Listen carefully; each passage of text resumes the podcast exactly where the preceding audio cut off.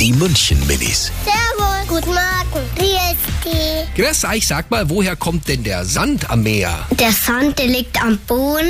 Wenn man ganz weit runter dacht, dann sieht man den und die starken Wellen, die deren ein bisschen Fieri ziehen. Dem Meer, in den Bergen kann er auch kommen. Das ist Wasser, die getrocknet ist. Das kommt vom Wasser. Es gibt auch Strände, da bringen die Laster den Sand, aber der Sand ist ein bisschen ungemütlich. Der Sand ist nämlich weich und warm, wie ein Bett. Ich mag einen Sandstrand, weil man sich da so aufwärmen kann. Ich habe meine Burg gebaut, die war bis zum Himmel so groß.